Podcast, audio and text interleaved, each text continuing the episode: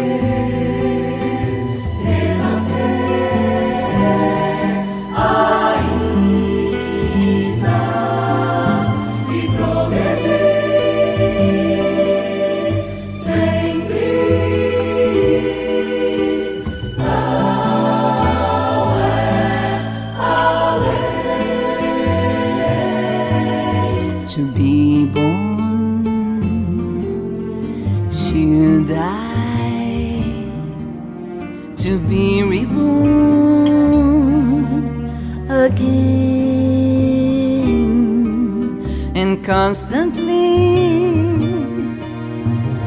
progress that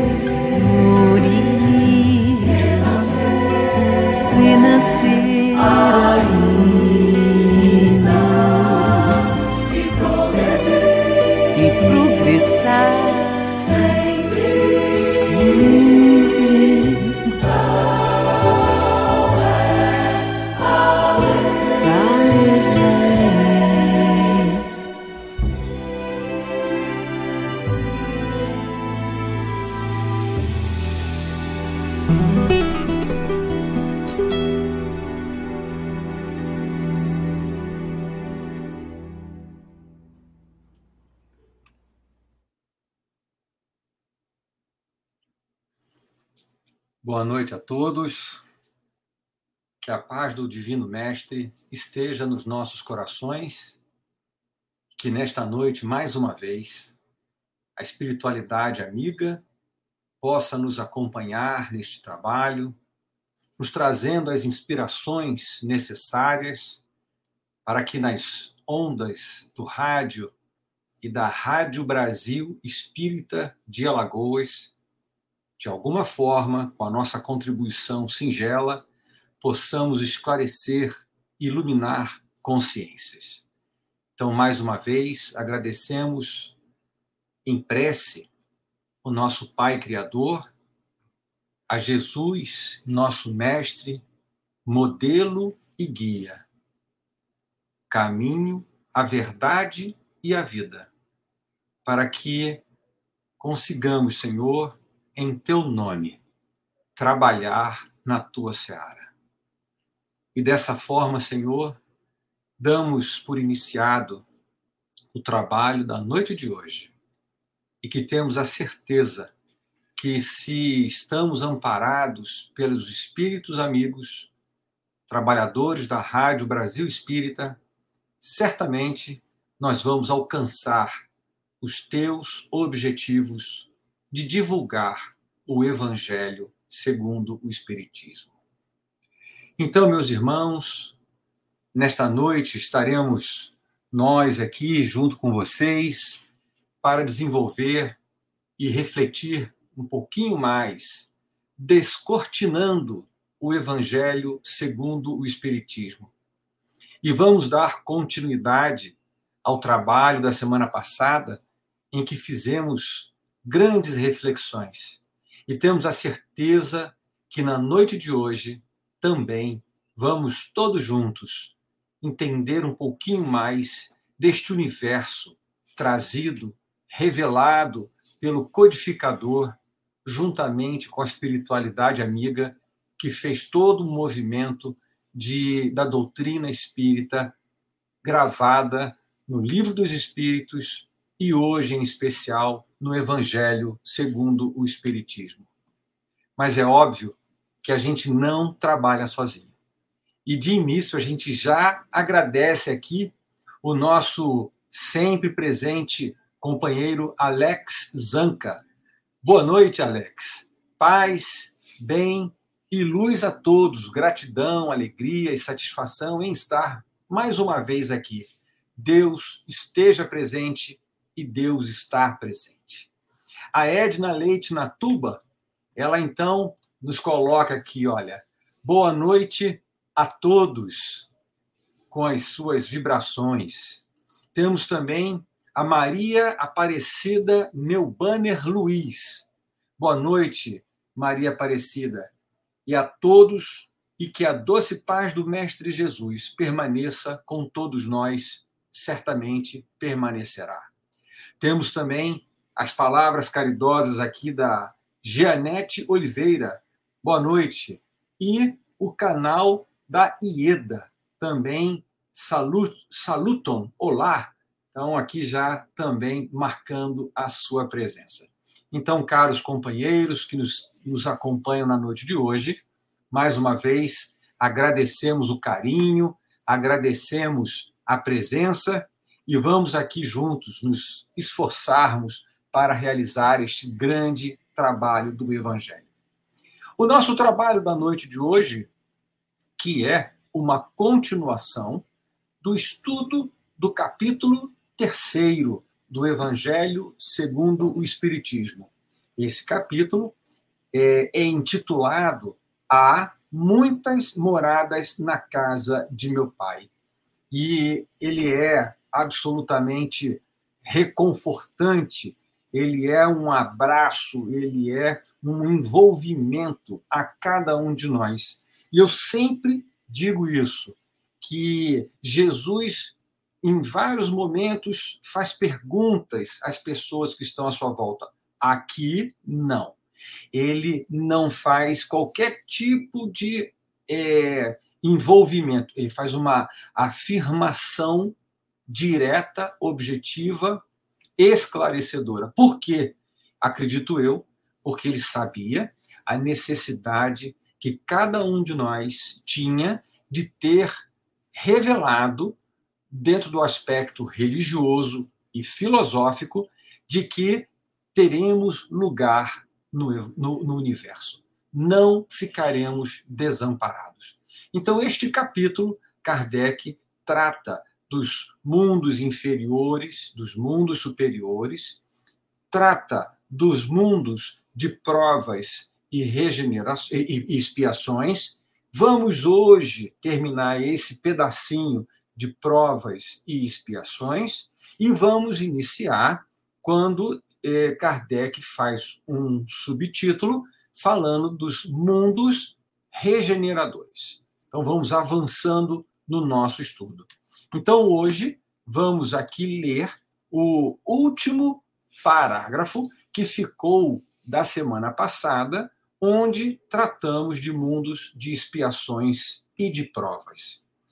Bom, é sempre importante a gente ressaltar que todos os mundos são absolutamente solidários.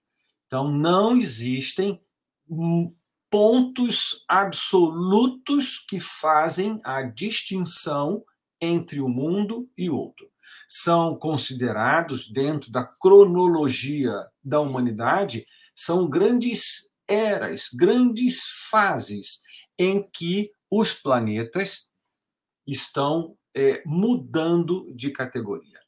E é importante entendermos que o planeta, propriamente dito, guarda as suas características da sua formação, porém, também aqueles espíritos que habitam o respectivo planeta contribuem, trabalham, fazem com que toda esta movimentação da, da, envoltório de, do grupo de espíritos ali associado a este planeta faz com que a, a transição de uma fase para outra possa acontecer.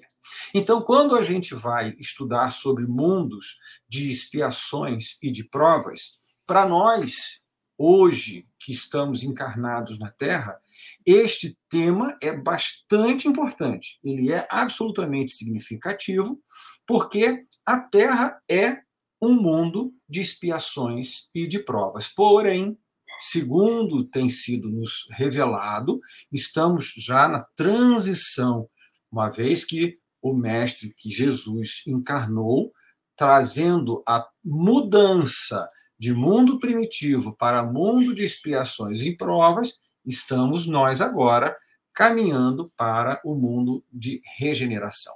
Então, o, o, o parágrafo diz o seguinte: a Terra, consequentemente, oferece um dos tipos de mundos expiatórios, cuja variedade é infinita, mas revelando todos como caráter comum o servirem de lugar de exílio para espíritos rebeldes à lei de Deus.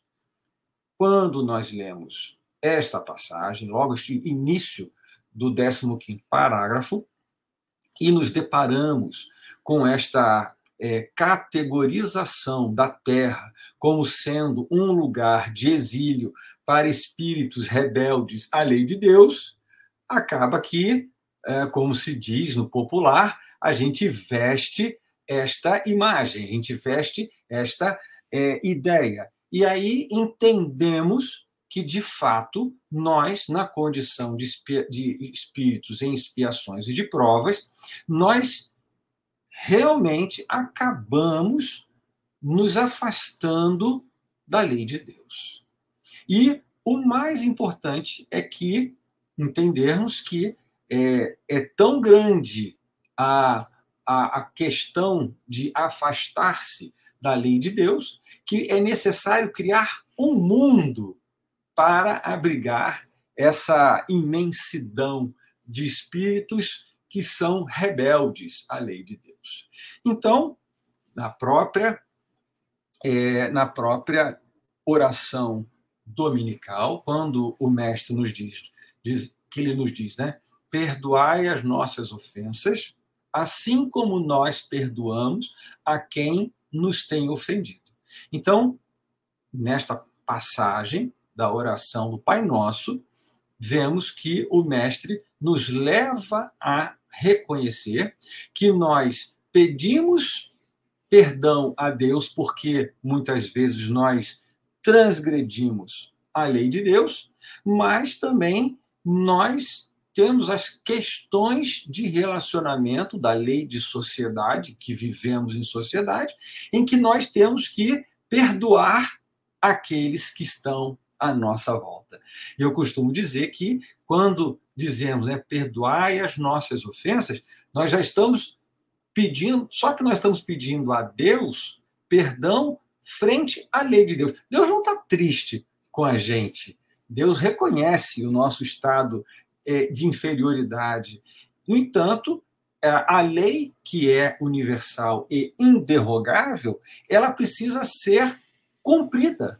E nós, então, pedimos a Deus que nos perdoe. E é óbvio que se Jesus coloca isso na oração do Pai Nosso, vem embutido um conceito fundamental para nós espíritas, de que não há penas eternas. Porque se há a possibilidade de pedirmos perdão a Deus por termos transgredido a lei, significa dizer que Deus é, vai nos dar o perdão na medida em que perdoamos aqueles que, que têm nos ofendido. Mas isso é uma garantia embutida, subliminar, de que não existem penas eternas. Por nossa vez, quando nós perdoamos a quem nos tem ofendido, significa dizer que também não devemos guardar os rancores, as mágoas daqueles que nos ofendem. Uma, no primeiro momento, nós estamos pedindo a Deus é, perdão diante da lei dele. No segundo, nós é que criamos algumas regrinhas desse perdão. Ah, eu não vou perdoar, eu vou deixar para frente. E aí, é, Jesus, na sua infinita inteligência, conecta uma coisa à outra.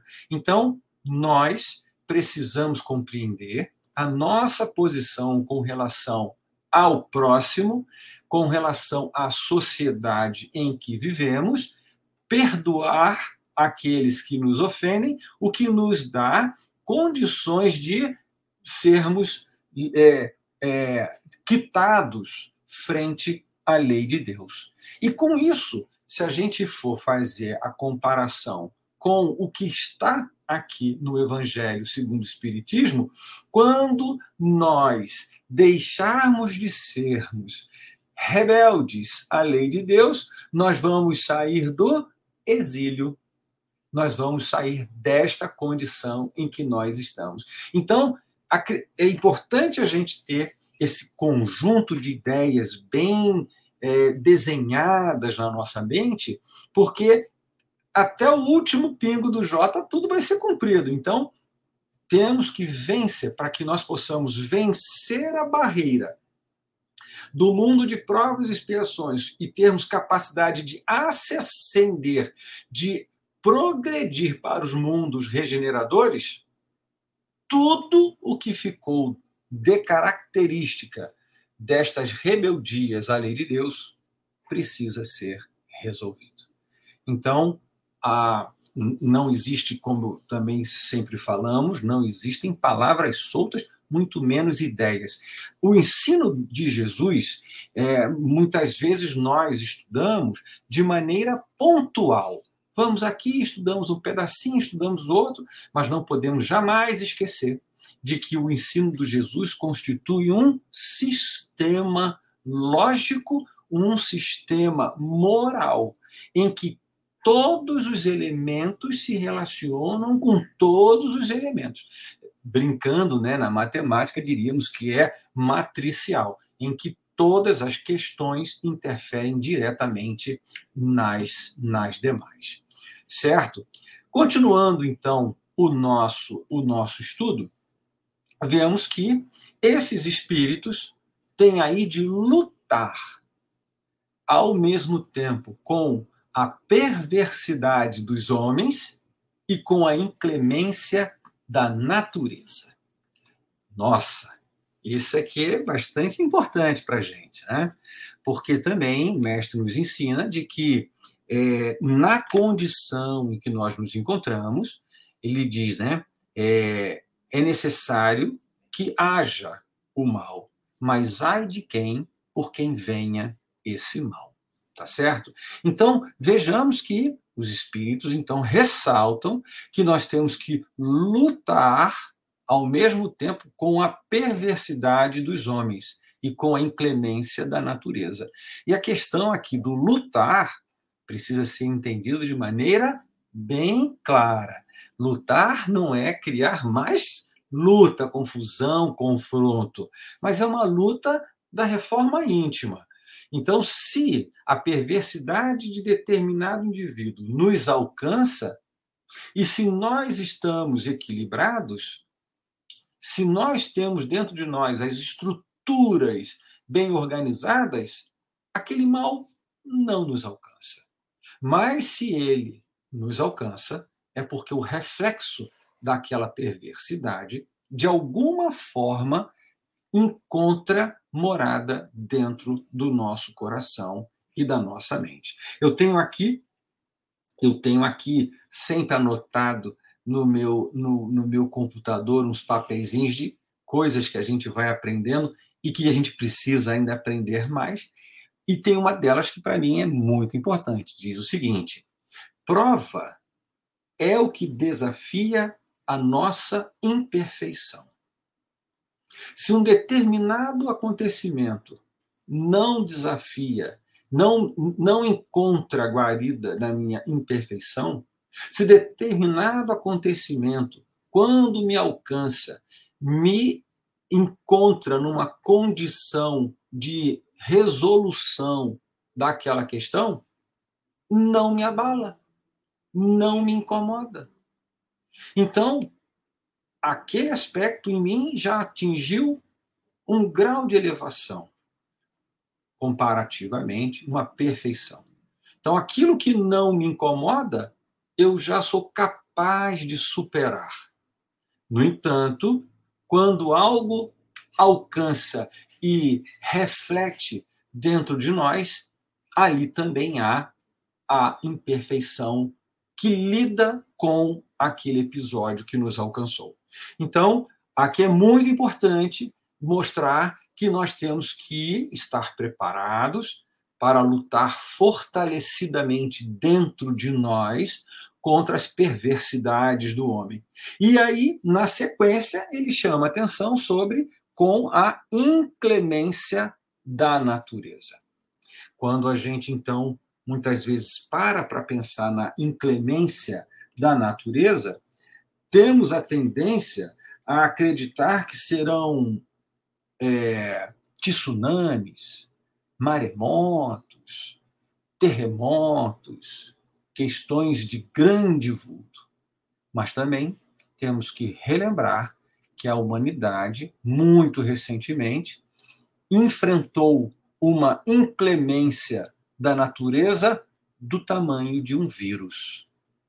Só para mostrar a todo o planeta de uma única vez, de uma um, num único momento, num movimento unificado de que a natureza continua nas mãos do Criador. Que ainda existem, ainda estamos suscetíveis de sermos confrontados com a inclemência da natureza, desde o macro ao micro. E aí ele arremata: duplo e árduo trabalho que simultaneamente desenvolve as qualidades do coração e da inteligência. E aí a gente fica absolutamente tranquilo e feliz, porque a gente tem inúmeras vezes tratado aqui de que, de fato, nós estamos neste mundo de exílio, de provas, expiações, rebeldes fora é, é, rebeldes à lei de Deus, tão somente por, para um processo de educação espiritual, de aprimoramento de valores, sejam eles do coração e da inteligência. Ambos são fundamentais. No entanto, sabemos que a evolução real é a evolução moral. Toda evolução da inteligência serve de instrumento para o fortalecimento da evolução moral. Por fim, os Espíritos nos. É, Santo Agostinho nos orienta.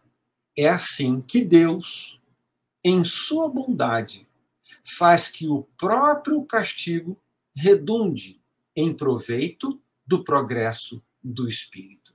E, eventualmente, encontramos pessoas que ficam incomodadas com o termo castigo. Então, vamos é, imaginar aqui um, um sinônimo.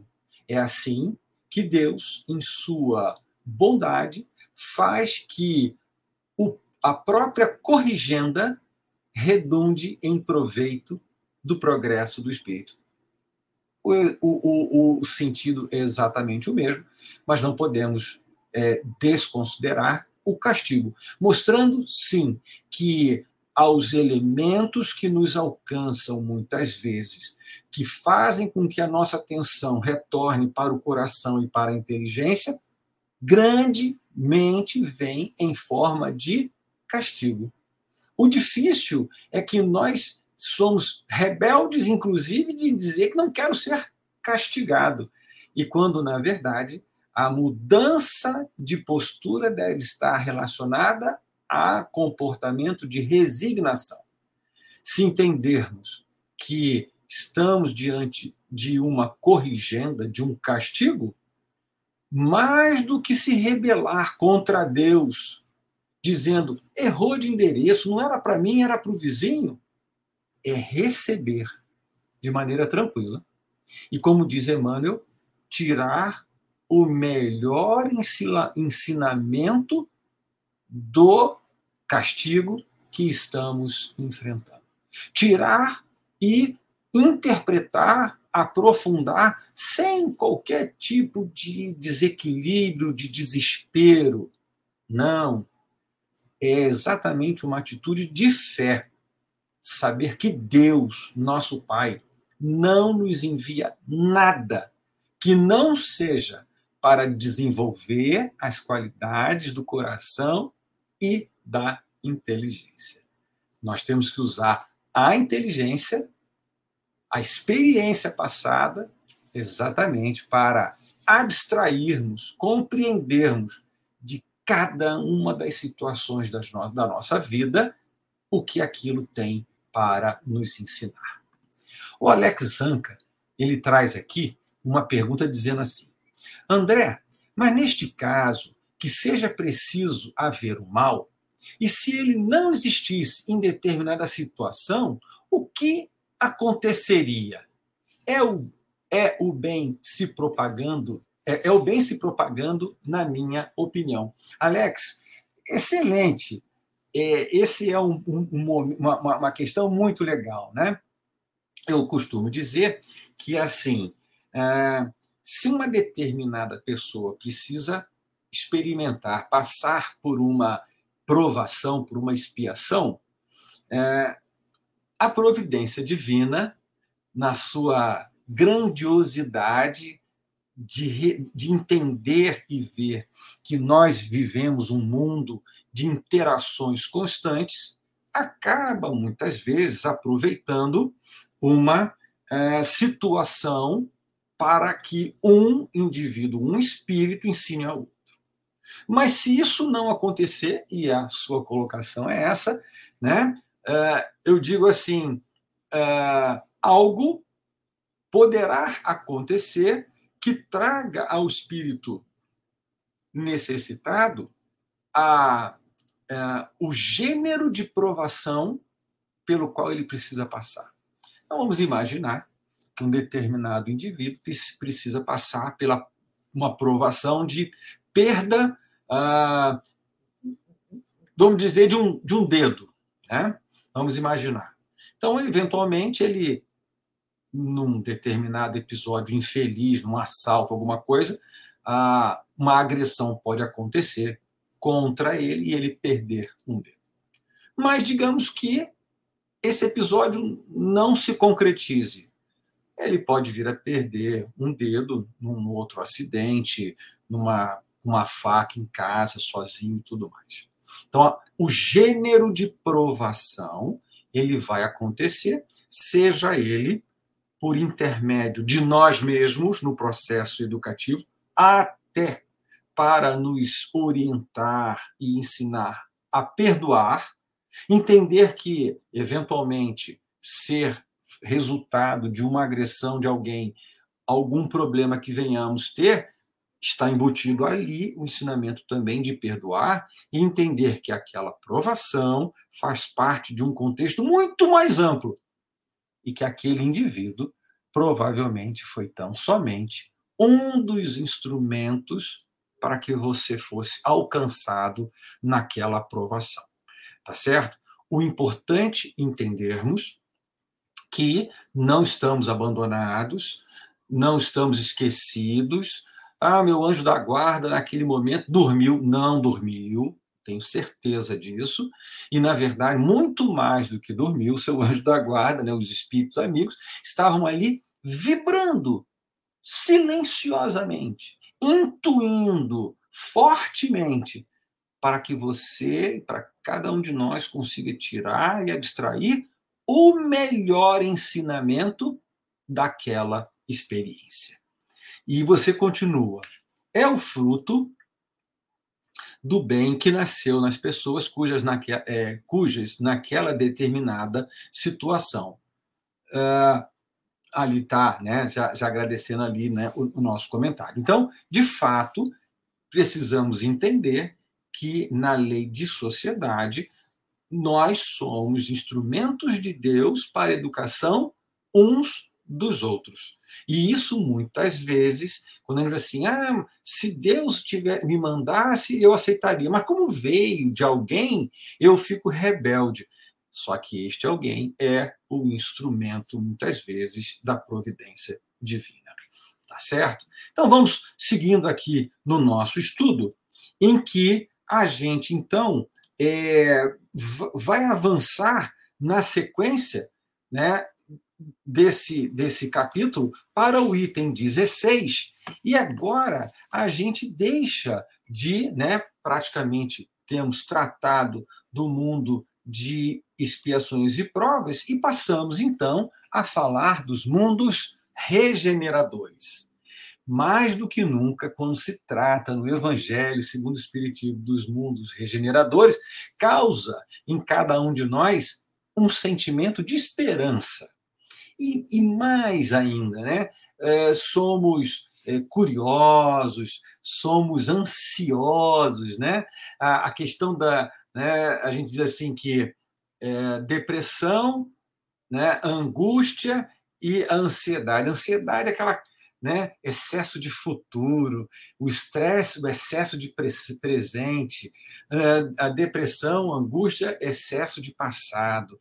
Então, de alguma forma, a questão dos mundos regeneradores traz para nós uma curiosidade, uma vontade, e assim deve ser, porque breves perfumes de revelações, pequenos traços de como será a nossa vida no futuro, por si só, são altamente estimulantes para que a gente dê o máximo de si para chegar lá.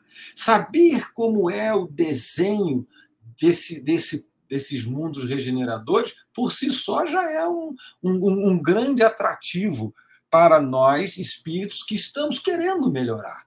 A grande, a grande jogada, a grande questão da doutrina da revelação espírita é justamente no sentido de dar um pouco mais de visibilidade sobre como funciona a vida na espiritualidade, como é a vida após a vida.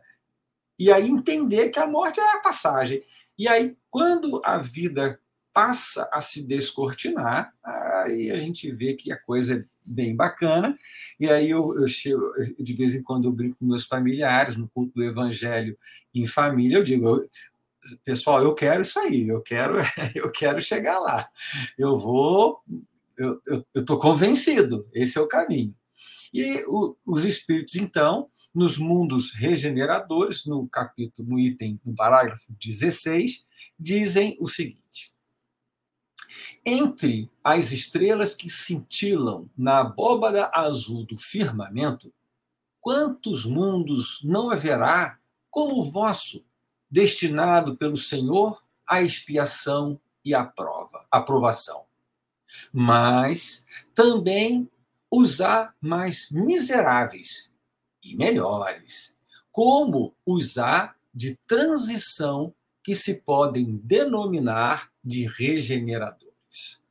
Então, a inteligência dos espíritos, ele mostra para a gente, ó, existem os inferiores, existem os superiores.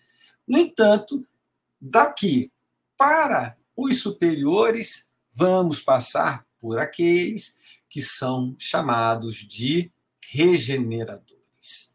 E quando se fala nessa expressão dos regeneradores, É, e, e aí a gente vê que a questão dos regeneradores são, são bastante. A, a questão de regeneração ela é bastante adequada na, na, na transição para os mundos superiores. Por que dizemos isso? Porque, de alguma forma, os espíritos que vivem no mundo de expiações e de provas eh, acabam, vamos dizer assim, terminando esta fase ah, com um certo, vamos dizer, um, um, um, uma certa necessidade de uma profunda reflexão, de regenerar de tantos sofrimentos, de tantas angústias, de tantas paixões inferiores. E vamos identificar que o mundo, os mundos regeneradores, eles vêm justamente para nos trazer a, a questão de como recuperar dessa passagem. Cada turbilhão planetário a deslocar-se no espaço em torno de um centro comum arrasta consigo seus mundos primitivos de exílio, de provas, de regeneração e de felicidade. Já se vos há falado de mundos onde a alma recém-nascida é colocada, quando ainda ignorante do bem e do mal, mas com a possibilidade de caminhar para Deus, senhora de si, na posse do livre arbítrio. Então ele retoma o conceito com relação aos mundos iniciantes da jornada, onde os espíritos recém-criados, mas vejamos aqui, né, uma, um, um importante detalhe, quando ele fala que ignorante do bem e do mal, mas com a possibilidade de caminhar, porque adquire a posse, já tem a posse do livre-arbítrio. Então, o livre-arbítrio, juntamente com a razão, associadas à individualização do princípio inteligente.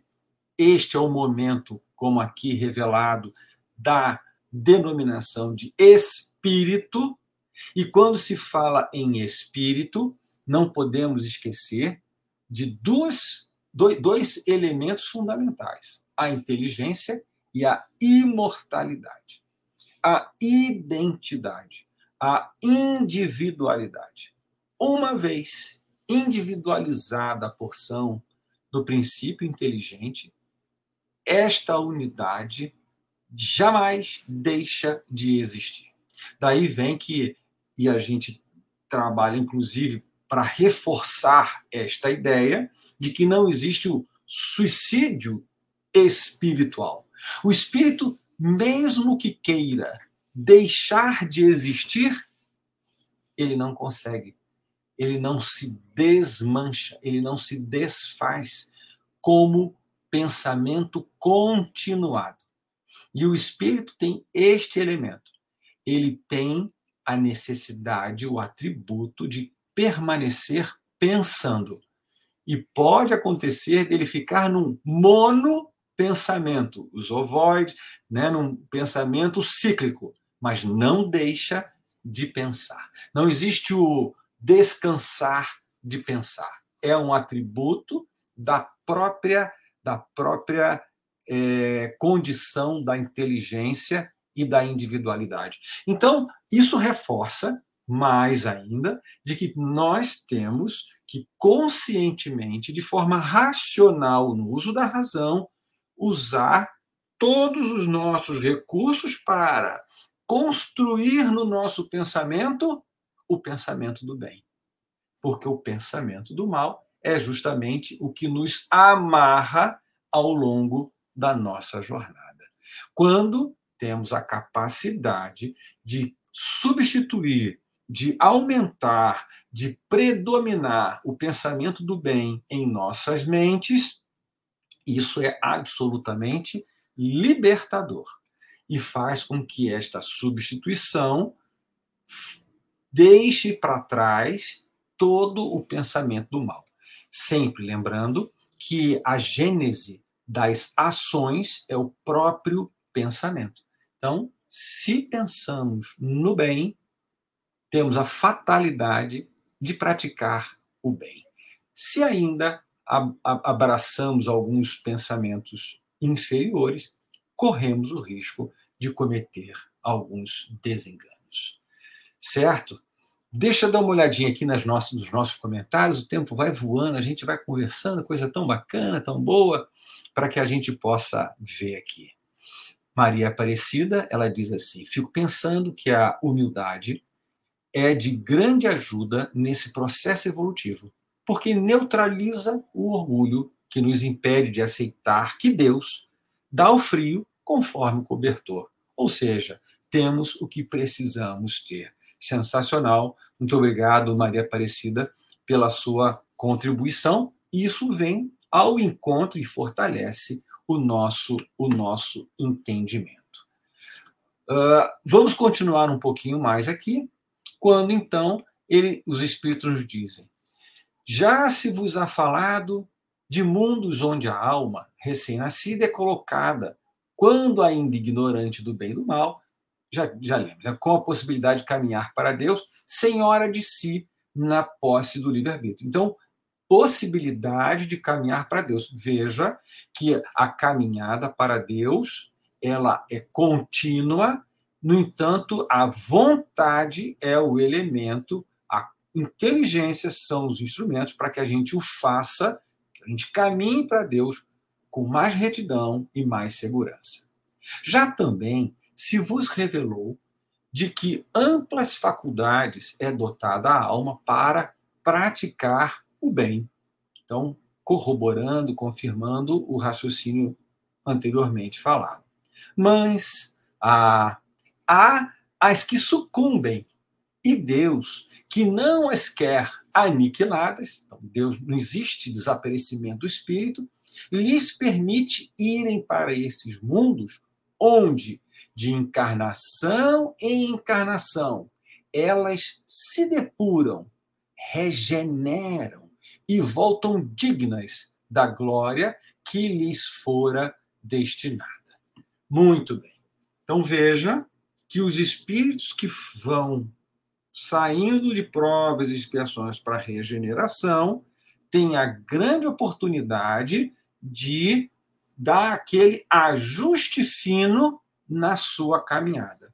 Há alguns equívocos quando se imagina que em regeneração vai ficar descansando. Continua o trabalho, o trabalho no universo é incessante, lei do trabalho. No entanto, agora eu acredito que a gente vai ter a oportunidade de refinar os sentimentos que ficaram ao longo da nossa jornada.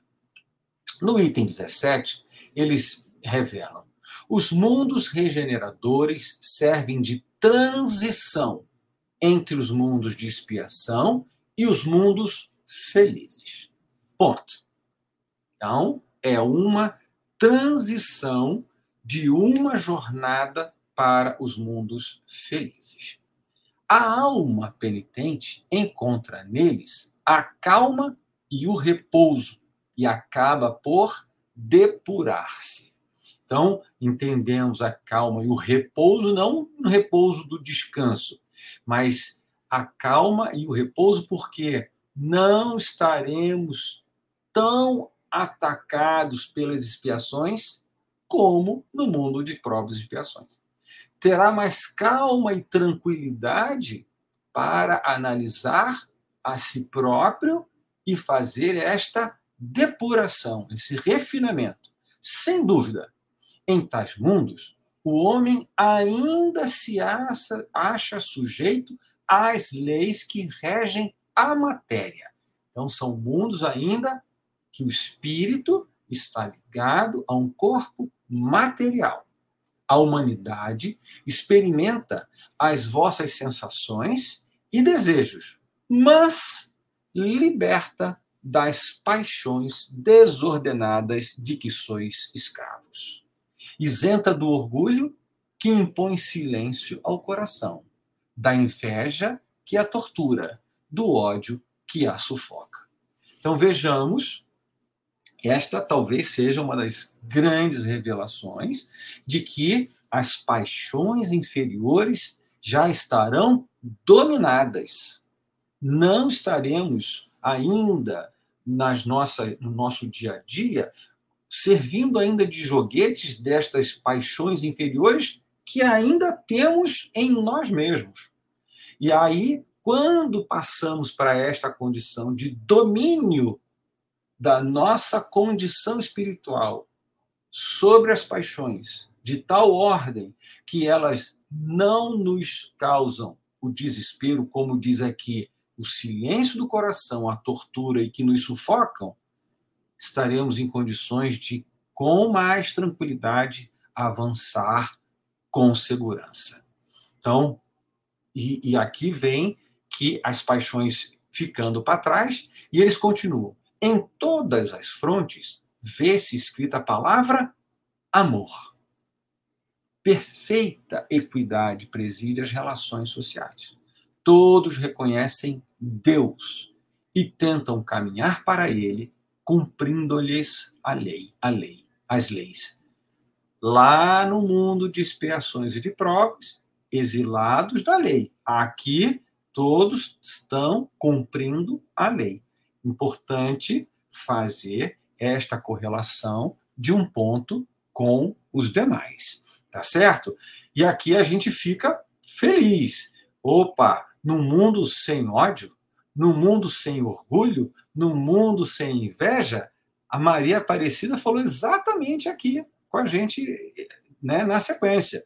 O, a humildade, grande ajuda no processo evolutivo, porque neutraliza o orgulho. Aqui está a importância de neutralizar o orgulho. Nesses mundos, todavia, ainda não existe a felicidade perfeita, mas a aurora da felicidade. Então, a, a, a, gente já, com pouca felicidade, né? A felicidade não é deste mundo, Jesus nos orientou, a felicidade não é deste mundo, mas a gente vê que a felicidade começa a aparecer. A aurora da felicidade começa a aparecer nos mundos regeneradores. E, né, para que a gente possa avançar. E eu fico imaginando, e, e fico imaginando o convite. Quem não quer ser feliz? Ser feliz é a grande meta da perfeição, do aprimoramento. Se temos ali, como já disse, perfumes de felicidade, queremos essa felicidade, queremos esse mundo e experimentar essa aurora de felicidade real, que realmente deve nos trazer um, um estado de plenitude muito satisfatório. O homem lá é ainda de carne e, por isso, sujeito às vicissitudes de que libertos só se acham os seres completamente desmaterializados. Ainda tem de suportar provas, porém sem as pungentes angústias da expiação. Até preparei aqui, que a gente deixe isso aqui bem gravado para a gente. Nos mundos regeneradores, vou até corrigir porque ficou erradinho, deixa eu corrigir aqui, ó. Regeneradores. Nos mundos regeneradores, temos provas, mas não temos expiações. E aqui vem um elemento muito importante para nós. Na nossa reunião passada, a gente comentou a questão de que as expiações são ajustes que precisamos fazer diante da lei divina por equívocos, desvios que fizemos na lei no passado, contra Deus, contra o próximo. Então, aquela questão lá do passado, ela fica ao nosso alcance para que a gente agora no presente possa corrigir o que foi feito. É o arrependimento, é a expiação e a reparação. São os elementos que fazem com que aquela questão fique, por fim, resolvida. Quando chegarmos ao ponto de não termos estas questões do passado, palavra dívidas, mas enfim, do passado, estamos quites com os desvios que tivemos diante da lei divina. Quando se fala em provas, são elementos da nossa jornada, situações da nossa jornada, que permitem que cada um de nós demonstre o crescimento alcançado. Podemos passar ou não passar nas provas. Então, quando nós temos provas e estamos diante delas, abracemos a oportunidade de maneira inequívoca, porque ali está a oportunidade de demonstrar para Deus, nosso Pai, que este filho encontrou o entendimento e é capaz de vencer. Então, nos mundos regeneradores, os espíritos continuam fazendo provas, mostrando paulatinamente o seu avanço, sem as amarras dos equívocos passados, porque ficou lá no mundo de expiações e de provas. Então, vejam que o mundo de regeneração, ele é um mundo em que saem as expiações e continuam as provas. Só regenerando, recuperando os, os sofrimentos, as angústias com calma e tranquilidade do que fez, mas ainda se esforçando para avançar continuamente. Ficamos muito felizes com esta revelação, porque é, sem as, as pungentes angústias da expiação. Então, os espíritos nos ressaltam que não são só as expiações, mas as angústias das expiações. Comparados à Terra, esses mundos são bastante ditosos e muitos dentre vós se alegrariam de habitá-los, pois que eles representam a calma após a tempestade, a convalescença após a moléstia cruel. Contudo, menos absorvido pelas coisas materiais, o homem divisa, melhor do que vós, o futuro. Compreende a existência de outros gozos prometidos pelo Senhor, aos que dele se mostrem dignos. Quando a morte lhes houver de novo ceifado os corpos, a fim de lhes outorgar a verdadeira vida. Então, liberta, a alma pairará acima de todos os horizontes. Não mais sentidos materiais e grosseiros, somente os sentidos de um perispírito puro e celeste a aspirar às emanações do próprio Deus, nos aromas do amor e da caridade que de seu seio emanam. Então, estamos aqui com a clareza desta brilhante revelação do que está à nossa frente. Então, este capítulo serve para todos nós como um convite, um incentivo, uma demonstração bem uh, abrangente do que vem no porvir e depende que cada um de nós consiga dar esse passinho para vencer e chegar em condições de habitar um mundo regenerador. Com todos esses elementos que vão nos dar maior proximidade com o que ele diz no final, nos aromas de amor e de caridade que emanam do seio de Deus. Então, o espírito, à medida que avança, progride, se aperfeiçoa, divide, comunga, integra-se à divindade, retorna à, à, divindade não como deixando da sua individualidade, essa é imortal, mas começa a se aproximar do pensamento divino. Isso é para todos nós um grande incentivo um caminho para que a gente possa avançar. A Laís Crisley. É, há um ano eu sonhei que estava em uma há um ano eu sonhei que estava numa sala branca com luz branca azulada e esta sala estava cheia de pessoas e sons de conversas baixas. Tinha por volta de umas 30 pessoas reunidas ao redor de uma mesa. Iluminada, uma dessas pessoas, um homem, notou que eu estava ali e ficou me encarando. Aí pensei, ui, essas pessoas estão mortas, estão dormindo, vou acordar? Me acordei de boa, de boa e tranquila. O que pode ser? Então, aí, certamente, ah, durante este seu sonho, né, os espíritos, é, nós, quando em sono, encarnados, estamos no sono, nosso espírito trabalha. É, vai para reunião, vai para seminário, vai para estudo, ah, faz coisas boas, às vezes não tão boas, encontra pessoas, vê pessoas que estavam há algum tempo, e, e isso é absolutamente uh, cotidiano na nossa vida. E essa oportunidade, certamente, que eu, eu sempre gosto de falar com relação a isso, com relação aos sonhos, é que vale você refletir sobre os sentimentos, as sensações, as lembranças que este episódio de sonho trouxe para você. De tal maneira que isso traga para a sua vida consciente alguma contribuição. Então, no mínimo, você refletiu, oh, vivo, morto, família, as pessoas me viram, não viram. Pense, reflita sobre cada uma dessas coisas que a gente tem certeza que isso vai contribuir imensamente para o seu crescimento.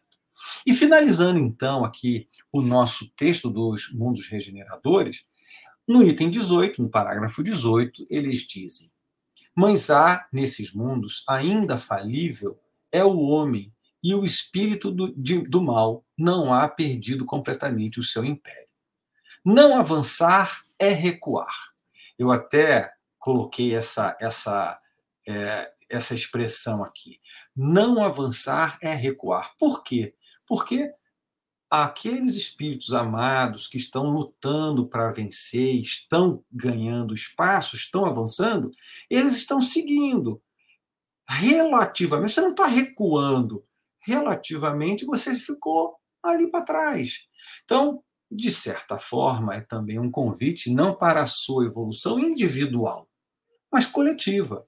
Que a gente contribua, que a, o, aqueles, aquelas pessoas que nós amamos também avancem, cresçam. Porque eh, a maior, talvez, tristeza seja você estar lá e ver que aqueles que você ama ficaram para trás e vice-versa.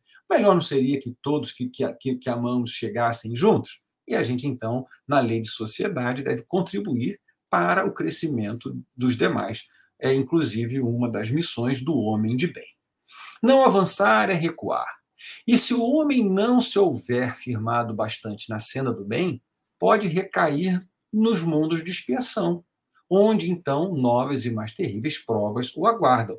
Ah, André, será que ele regrediu? Não, não regrediu. Não existe, o espírito jamais regride é que, de certa forma, alguns elementos das suas questões de, de comportamento ainda não estão completamente sedimentados. Então, nós, muita, nós desviamos os nossos caminhos, inclusive quando ascendemos em determinados aspectos e falhamos em outros. Por isso que há importância de entender a questão sistêmica do conhecimento e do ensinamento do Cristo, para que a gente evolua por completo, sem deixar que uma parte nos mantenha ainda ligados a questões e a posições anteriores.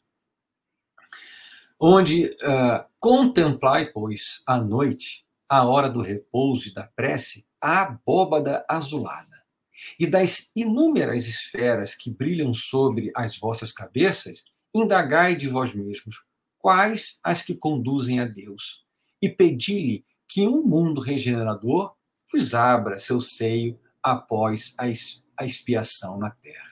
Então, esse é desejo de todas as pessoas. Todas as pessoas que estão neste momento acompanhando esse nosso encontro aqui por meio das mídias sociais da Rádio Brasil Espírita.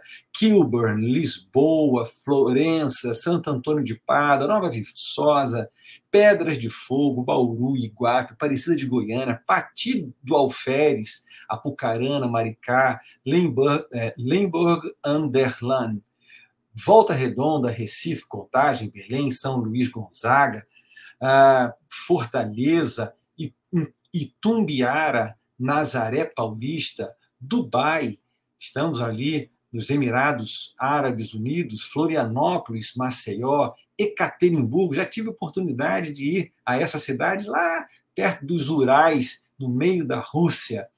Uh, Novosibirsk, Murici, Primavera do Leste, Pensilvânia, Santana do Ipanema, Feira Grande, Caruaru, Nossa Senhora do Socorro, Tóquio, lá do outro lado do nosso planeta, que fica pequeno nas, nas ondas da Rádio Brasil Espírita, a, a, Ataíba, Leopoldina, Ourinhos Dourados, Ananindeua, Euxenal, Euquenal, Sumaré, Vila Velha, Novo Hamburgo, Itápolis, Jundiaí, Belém, Guatemala, Fernando de Noronha, uh, Pão de Açúcar, Marechal Deodoro, lá em Maceió, perto de Maceió, Xangai. Então, aqui a gente fica feliz de estarmos todos reunidos nesse trabalho e sabermos que estamos sendo acompanhados por pessoas eh, em todo em todos os lugares para que a gente possa estudar conjuntamente. Então encerramos esse pequeno trecho dos mundos regeneradores.